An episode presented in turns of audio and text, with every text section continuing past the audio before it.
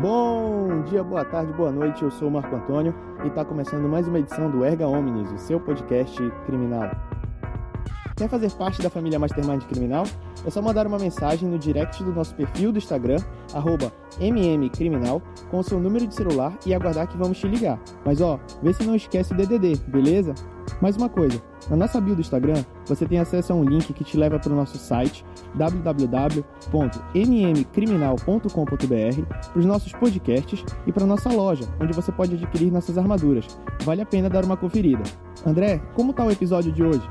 Olá, meu irmão, minha irmã. A reunião de hoje foi sensacional. Contamos com a presença do grande advogado e professor Maurício Tamer, autor do livro Provas no Direito Digital. Falamos o que é prova digital, como obtê-la. Colocamos essa perspectiva num confronto constitucional. Falamos sobre a autenticidade da prova, integridade e cadeia de custódia, além de outros tantos temas confira o nosso podcast. Está imperdível. Vamos juntos, a defesa vai forte. Pra cima!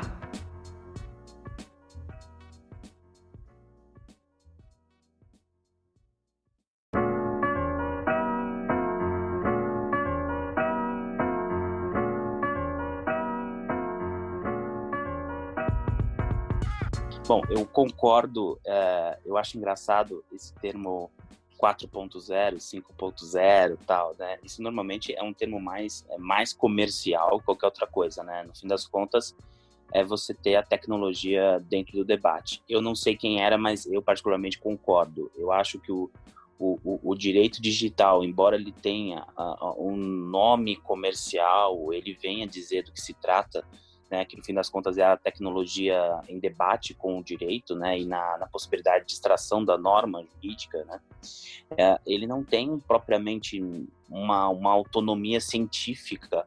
O direito digital ele não tem uma autonomia científica, né, nesse momento e, e eu acredito que ele não vai ter. Né? É diferente da gente poder falar de uma autonomia científica do direito tributário em relação ao direito financeiro, diferente da gente falar de uma autonomia científica claríssima em relação ao direito penal e os demais ramos do direito, o direito digital, no fim das contas, ele, é, ele parte do pressuposto de que você reconhece uma sociedade que é diferente, uma sociedade da informação, uma sociedade pós-industrial, da informação, influenciada pela quarta revolução industrial, e que por você ter uh, uma sociedade diferente, os fatos são diferentes, os fatos que surgem nesse seio dessa sociedade são diferentes e estão revestidos uh, pelo uso da tecnologia. Então, quando a gente pode falar no direito digital, embora ele não tenha uma autonomia científica, no fim das contas é você. No momento em que você tem que dar interpretação para a norma, ou que você tem que dar interpretação para o texto legislativo, que você tem que colocar num pacote, e eu, particular, eu particularmente sou daqueles defensores de que uh, texto de lei é uma coisa, norma é outra. Então, quando você vai extrair uma norma para o caso concreto que você coloca no pacote uh, texto de lei, coloca no pacote a interpretação reiterada dada para aquele texto de lei, que é a jurisprudência. Você coloca no pacote a interpretação reiterada por quem estuda aquele texto de lei num contexto de organização, que é a doutrina. Você tem que acrescentar um quarto elemento nessa discussão, que é justamente a tecnologia. Você soma tudo isso, interpreta o fato de uma forma diferente e extrai a norma no caso concreto pensar em direito digital, na minha visão e na minha cabeça, é justamente isso: é você reconhecer que você tem mais um elemento aí que dificulta a compreensão do fato e que a partir dali você precisa entender e extrair a norma. E a tecnologia, obviamente, ela está em todos os campos uh, do direito, porque ela está no fato. Se está no fato, ela vai estar tá na norma uh, de natureza jurídica que você vai extrair daquela interpretação. Partindo dessa ideia, a, a, o conceito de prova no direito digital Veja, a prova, ela, ela, na nossa visão, ela é um instrumento vocacionado à demonstração do fato e de todas as suas circunstâncias, seja para qualquer procedimento, desde um, de um procedimento extrajudicial de negociação entre partes, um procedimento administrativo, um procedimento de acordo de leniência, uh, um procedimento de, de, de, investigação civil, um inquérito civil público, por exemplo, até um processo judicial da mais diversas naturezas. O que vai mudar necessariamente vai ser qual, quais fatos são pertinentes uh, quem é o destinatário da prova e, e, qual regime de coleta dessa prova, a, a depender da, da, do arcabouço de direito material e das garantias fundamentais da extensão delas uh, dentro do, da dinâmica do processo. Então, se você fala num, num, processo civil, você já não, você não tem a barreira da individualização da conduta. Se você fala no processo penal, você tem que necessariamente seguir para a individualização da conduta, o que muda decisivamente no caminho de prova, de identificação de coleta de prova, né? Aí a gente vai conversar mais sobre isso hoje. A prova no direito digital, ela nada mais é do que Uh, e aí existe uma, uma, uma, uma, divergência entre digital e eletrônico, mas o importante, é, eu acho que para entender de forma global, ela é uma prova que se faz a partir da demonstração de fatos uh, conhecidos ou uh, identificados, coletados na tecnologia, ou que, embora esses fatos não tenham acontecido total ou parcialmente na tecnologia, a tecnologia sirva de instrumento para demonstrar os fatos. Então, é, vamos um exemplo, eu posso ter uma, uma ameaça, eu posso ter uma extorsão é, feita exclusivamente pelo WhatsApp. Então, eu estou falando de um fato feito em suporte digital, feito no suporte na tecnologia, que é a grande maioria hoje, é, e a partir disso eu falo, portanto, numa prova digital, a partir do momento que o próprio fato ocorreu total ou parcialmente dentro do meio digital ou eu posso eventualmente provar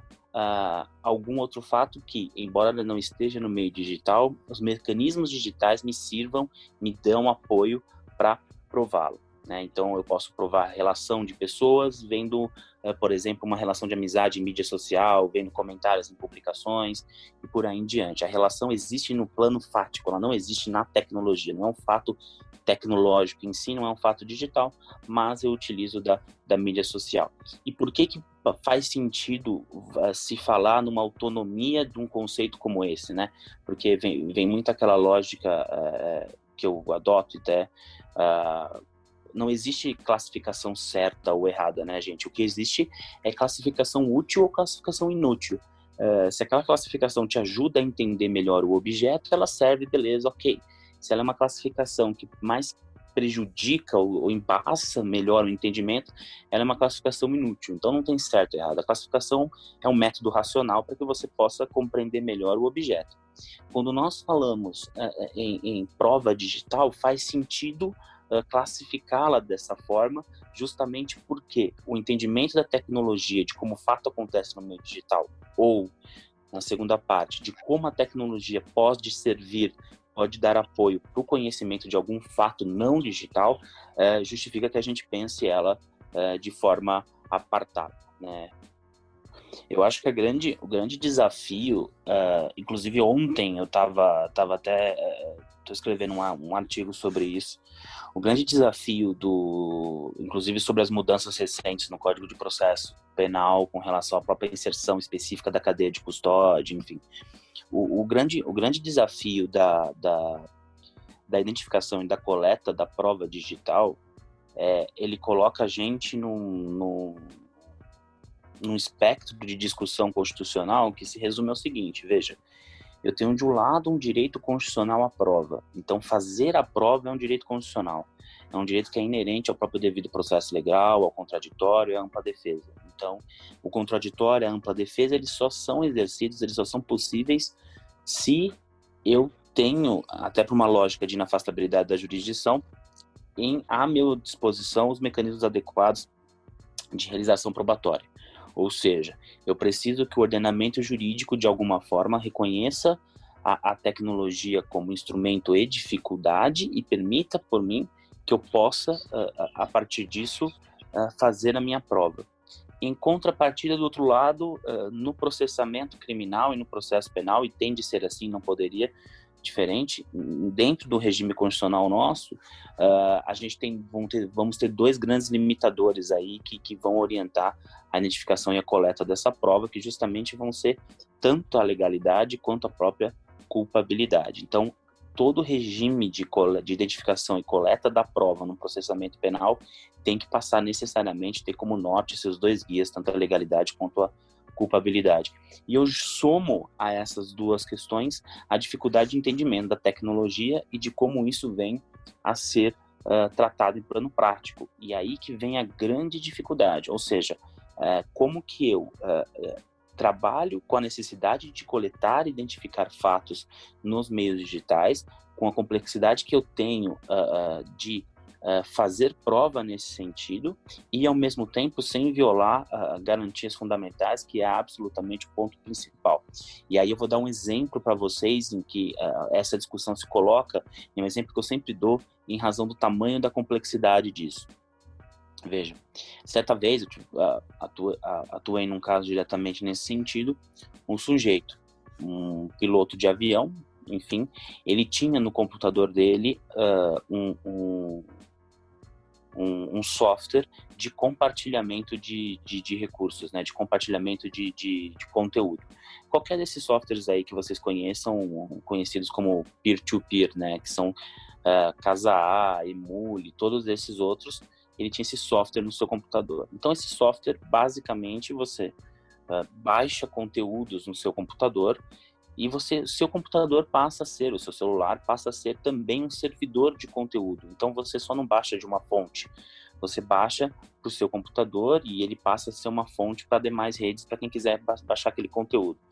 Vocês fazem um teste, baixa qualquer programa desses aí, vocês vão ver que tem as várias seeds, várias fontes de conteúdo, você consegue baixar um conteúdo, uma música, é, uma imagem, um vídeo, qualquer coisa que o, que queira, uh, e você vai ver que vão ter várias fontes ali. Quanto mais fontes, significa que mais usuários têm aquele conteúdo próprio. E a discussão que se estabeleceu aqui, uh, sem o conhecimento dele, né, e aí uh, tem que confiar na palavra, né, não tem jeito, sem o conhecimento dele, uh, esse software uh, fez download, utilizou da máquina dele uh, para fazer download de conteúdo com envolvimento de pornografia infantil, né? A Polícia Federal instaurou uma investigação, seguiu, encontrou o endereço IP do computador dele, ou seja, encontrou o endereço IP da casa dele, fazendo o upload do conteúdo. Então, em termos de prova, o que, que efetivamente a, a, a Polícia Federal tinha? Ela tinha a identificação de endereço IP com autorização judicial, e a gente pode falar um pouco mais desses requisitos daqui a pouco, tinha o um endereço, fez a busca e apreensão, tinha o computador dele, o computador dele, de fato, a perícia constatou que tinha feito o upload para a rede, só que, na verdade, o que, que aconteceu? O computador dele serviu efetivamente como se fosse um computador zumbi, um computador utilizado apenas para armazenar conteúdo. Então, sem o conhecimento dele, no momento em que ele instala um software daquele, né, com aquela finalidade, o próprio software salvava conteúdo uh, de natureza com, com, de pornografia infantil, sem o conhecimento dele, sem ele saber sequer a pasta que isso tá.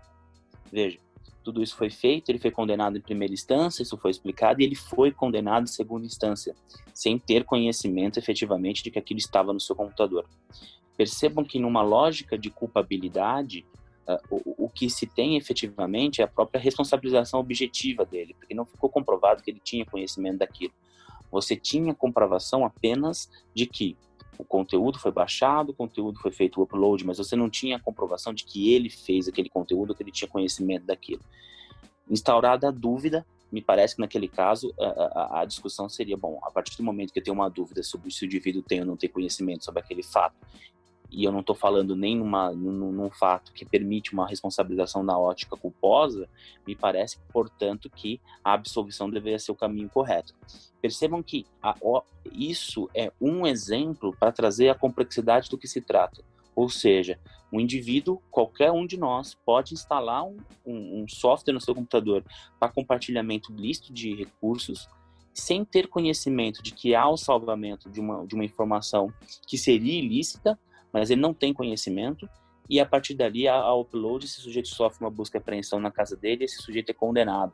E é condenado, obviamente, em, uma pena já mais importante, uma pena mais alta, justamente associada a próprio bem jurídico tutelado da, da, da defesa da, da, da incolumidade da, da criança e do adolescente. Então, é, é, percebam o quanto é complexo uma dinâmica como essa. Então, eu acho que na ótica constitucional e na dificuldade que nós temos, a grande questão, as grandes questões estão em, primeiro, é preciso compreender a tecnologia, qualquer que seja ela, porque só compreendendo a tecnologia é capaz de você construir uma narrativa de uma investigação defensiva, é capaz de você construir uma narrativa de defesa dos direitos fundamentais constitucionais, porque você compreende a, a, tecnologia e no momento que você compreende a tecnologia, o segundo passo é que você compreenda também as falhas dela, e que você compreenda as falhas dela e que você, a partir daí, você chega num terceiro passo, que é compreender a falha em uma narrativa uh, acusatória, eventualmente, e numa narrativa associada à aplicação da tecnologia como coleta probatória. Se você, enquanto profissional, enquanto intérprete da norma, do texto, uh, o, o, que vai estar ali no front para somar, trazer a tecnologia para somar esses outros termos, você não a entende, você claramente vai ficar vendido numa narrativa, porque é, é, todo parecer técnico, todo parecer técnico, ele vem acompanhado de um, de um argumento de convencimento. Então, quando você vê um, um parecer técnico, quando você lê pareceres técnicos que envolvem nisso, se você não compreender a tecnologia, naturalmente, subjetivamente, o seu inconsciente já vai, olha, não, o cara estudou, o cara é um engenheiro, o cara é um perito, de fato ele sabe, então naturalmente a tendência é que você é, introjete aquelas afirmações e parta por verdadeiras. Então é preciso que você conheça a tecnologia também minimamente para poder contrapor todos esses pontos. Primeiro passo, conhece a tecnologia, confirma ou desconfirma aquela narrativa colocada e no segundo passo uh, direciona de acordo com as garantias constitucionais. Se você não conhece tecnologia, infelizmente você não sabe uh, qual é o, o, o, próximo passo disso. Blockchain, se você não sabe o momento em que ela garante a autenticidade, a integridade da prova, é, muita coisa pode ter acontecido antes, né? Então, enfim, a gente pode pode ir conversando. Quem advoga há muito tempo, quem não tem contato com a tecnologia, ah, o, grande, o grande convite, o grande alento é que você e eu, nós estamos exatamente no mesmo ponto. Eu acho que é isso que precisa compreender. Por quê? Porque a gente vive numa que a gente chama de uma grande sociedade beta, né? Então, tudo que a gente estudou sobre a tecnologia até sexta-feira, até ontem, domingo, não necessariamente é aplicável, não necessariamente é uh, o último ponto de, de conhecimento que a gente tem. Então, a gente tem que ter a tranquilidade sempre de compreender e estudá-la de qualquer modo. Então, estamos sempre uh, no mesmo ponto. O que eu acho que, que é importante conhecer da, da, da tecnologia, e aí quando a gente fala numa, numa perspectiva de aplicação da tecnologia ao direito, da tecnologia a, a, a, a esse dia a dia nosso, justamente é compreender dois pontos. Compreender que, de um lado, ela vai trazer desafios, então, você compreender a, a, utilização desses softwares, o exemplo que eu dei, é, compreender a diferença uh, de uma prática de phishing para um furto mediante fraude, de um estelionato para um furto mediante fraude, o que isso significa na prática, porque muda de acordo com o comportamento da própria vítima, ou você entender, de um outro lado, o quanto a tecnologia pode servir de instrumento para te respaldar de instrumento para vir a somar no dia a dia, sobretudo um instrumento de caráter probatório, né? Então, quando a gente fala uh, em provas em espécie, em provas digitais em espécie, ou voltando lá para o começo do nosso bate-papo, provas que, uh, que venham a demonstrar fatos digitais ou que utilizem do mecanismos digitais para demonstrar fatos fora uh, desse cenário, é, a gente vai falar na existência de uma prova documental, de uma prova documental que hoje ela tem uma, uma, uma, uma, uma feição própria, né? E aí a gente vai ter que entrar na discussão, primeiro, uh, o que, que é um documento eletrônico, o que, que é um documento digitalizado, ou seja, qual é a diferença deles ou não. A gente vai entrar numa discussão também em relação ao próprio fornecimento de conteúdo de internet, fornecimento de identificação de usuário na internet e por que que a gente vai entrar nessa discussão. A gente precisa dar um passo anterior ao que a gente está conversando e falar sobre uh, os pressupostos de validade das provas coletadas no digital, né? Os pressupostos de utilidade dessas provas. Uh, se, eu, se eu não tenho, uh, se eu não respeito esses três pressupostos, eles não vão ser úteis. A prova digital não vai ser útil. Então a nossa discussão sempre em todo encaminhamento de coleta, de identificação e coleta de uma prova que tem algum meio digital, desde uma conversa no WhatsApp até algo mais sofisticado de uma preservação em blockchain, até uma ação judicial para identificação de usuário na internet, busca, apreensão, perícia, tudo isso volta e fecha em três grandes pressupostos, três grandes nortes que precisam ser seguidos por nós a cada dia.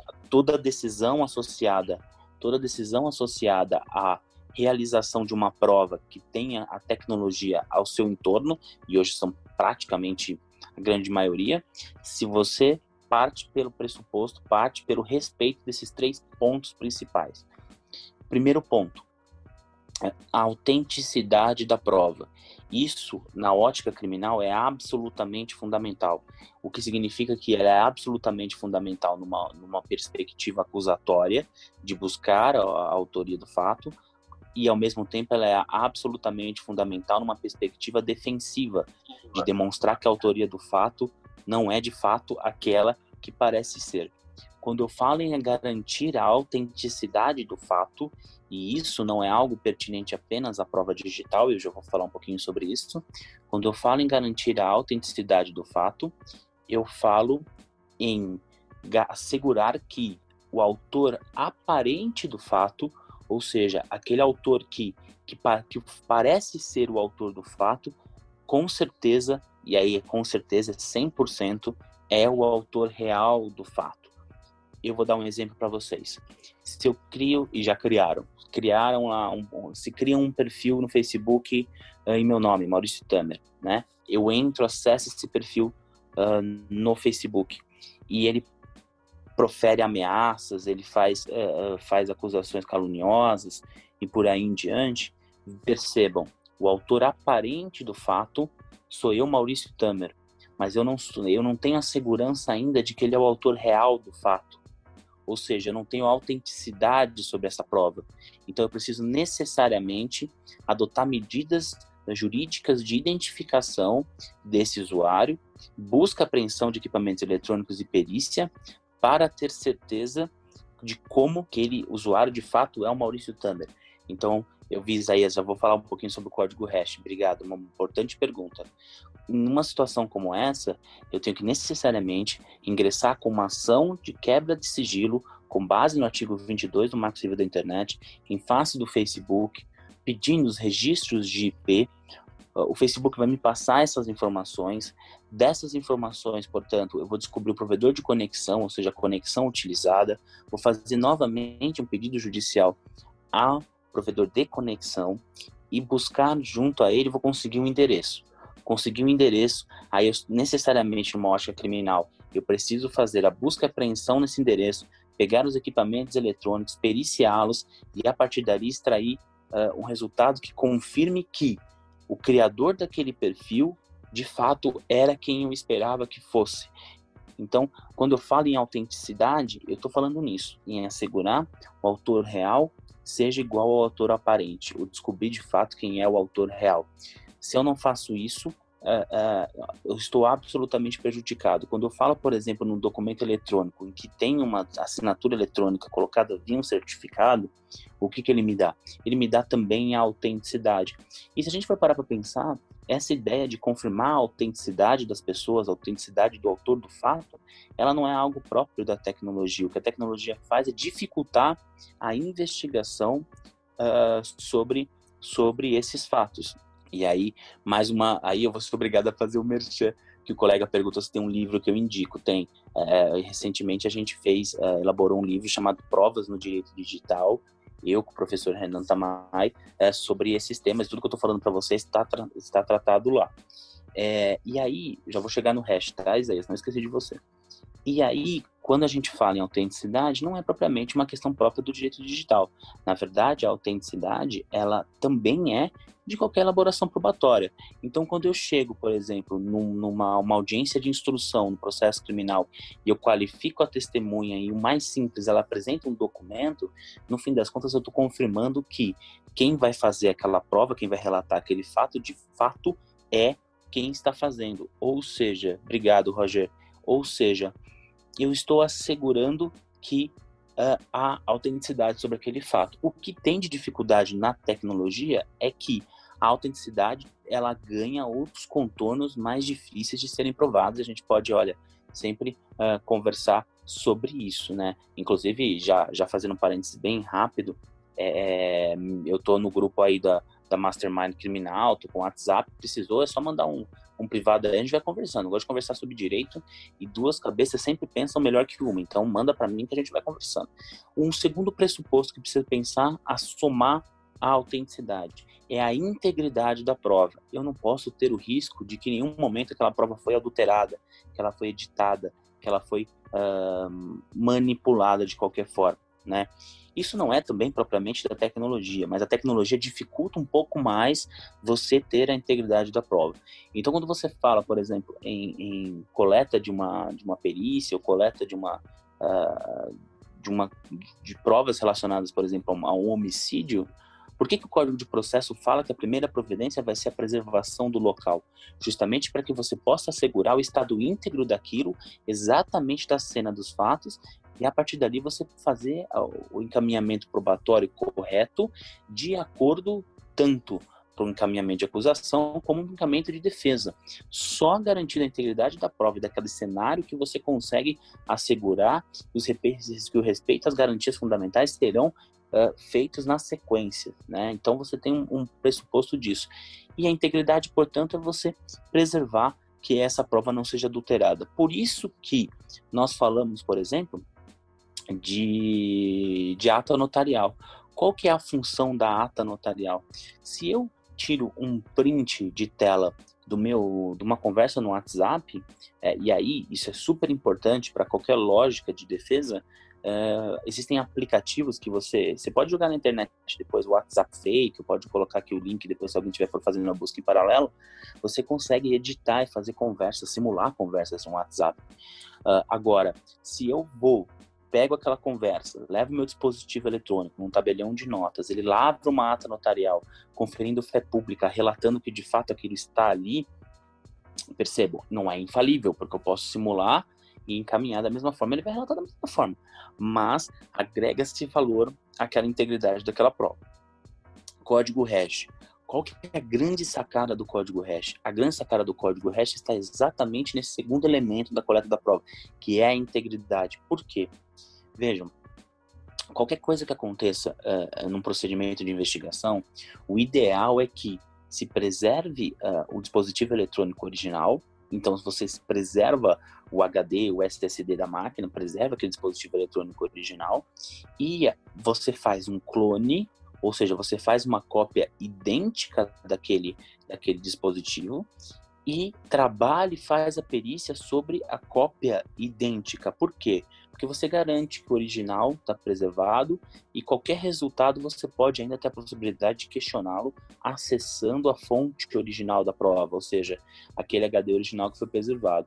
No momento em que, e aí, Isaías, eu vou chegar no, no contexto do hash agora, no momento em que você clona esse, esse, esse HD e clona essa fonte de prova, o que, que é o código hash? O código hash é um RG, é um CPF, para vocês entenderem, dessa clonagem. Ele assegura, portanto, que a clonagem é idêntica, ele assegura, portanto, que a cópia é fidedigna, que é idêntica. E ele é feito por utilização de softwares que, no momento da cópia, extrai um número, um código alfanumérico de letras e números extensos, enormes, e que é conhecido como código hash. Né? Então, quando você tem o hash preservado em relação a uma cópia, você está dizendo que aquela cópia é exatamente idêntica, que aquela cópia é integral, ou seja, que aquela cópia, que aquela fonte de prova é íntegra. Essa é a grande funcionalidade. Aí você trabalha sobre aquela fonte de prova e extrai ali os elementos que você precisa para qualquer investigação. E tem um terceiro elemento que se vem a somar a autenticidade, a integridade, que é a cadeia de custódia, que veio hoje, depois da, da, da, da alteração no final de janeiro, de 23 de janeiro, ao Código de Processo, do conhecido uh, pacote anticrime, que é um termo que eu acho horroroso, mas, enfim, é, ele ficou conhecido popularmente como isso, que uh, ele, ele vem justamente para trazer a cadeia de custódia no processo criminal, que é muito importante. A cadeia de custódia, ela é o procedimento em que você respeita e faz valer do momento em que você identifica a prova até o momento em que você apresenta ela num procedimento, que você preserva a autenticidade e integridade em todo o procedimento, de modo que você no momento de um processamento criminal, você consegue e precisa reconstruir a história da prova até sua fonte originária sem nenhum vício, sem nenhuma, nenhuma, nenhum problema de autenticidade e integridade. Então, quando a gente fala em coleta da prova digital, a gente vai falar em autenticidade, integridade, cadeia de custódia e esses três elementos eles vão estar uh, uh, resumidos em todas as discussões de provas em espécie. Blockchain. O blockchain ele é para todo mundo entender, uma rede de armazenamento. O que significa isso? Você que tem teu celular, o teu computador, que está conversando com a gente hoje de manhã, você tem armazenamento nos teus dispositivos, ou seja, você tem uma parte dele de memória onde tudo é salvo, onde tudo é colocado ali. Perfeito. Uh, uh, esse salvamento ele é portanto centralizado, ou seja, ele está concentrado em um lugar só mesmo aquele salvamento ou acesso a informações ditas na nuvem, e aí Google Drive, a própria iCloud da Apple, OneDrive da Microsoft, da Amazon, por aí em diante, todos esses, também é uma forma de armazenamento centralizado, concentrado. Isso está lá no servidor da empresa, salvo lá qual que é a diferença e quando a gente fala da nuvem? A ideia da nuvem é, pensa que você está entrando num banheiro em termos práticos, num banheiro uh, depois do banho com o chuveiro ligado, em que você entra dentro do vapor, você consegue acessar de todos os lugares. Então a ideia tecnológica da nuvem é que você consiga acessar de todos os lugares, mas ela ainda é um armazenamento centralizado. Quando nós falamos em blockchain, a lógica é diferente. Quando nós falamos em blockchain, há um armazenamento descentralizado. O que isso significa? Significa que, lembram do primeiro exemplo que eu dei lá do compartilhamento da pornografia infantil? É mais ou menos isso. O blockchain ele é uma rede peer-to-peer, -peer, ou seja, uh, ponta a ponta, em que cada dispositivo eletrônico é ao mesmo tempo um dispositivo de armazenamento ou um dispositivo de servidor que fornece informações.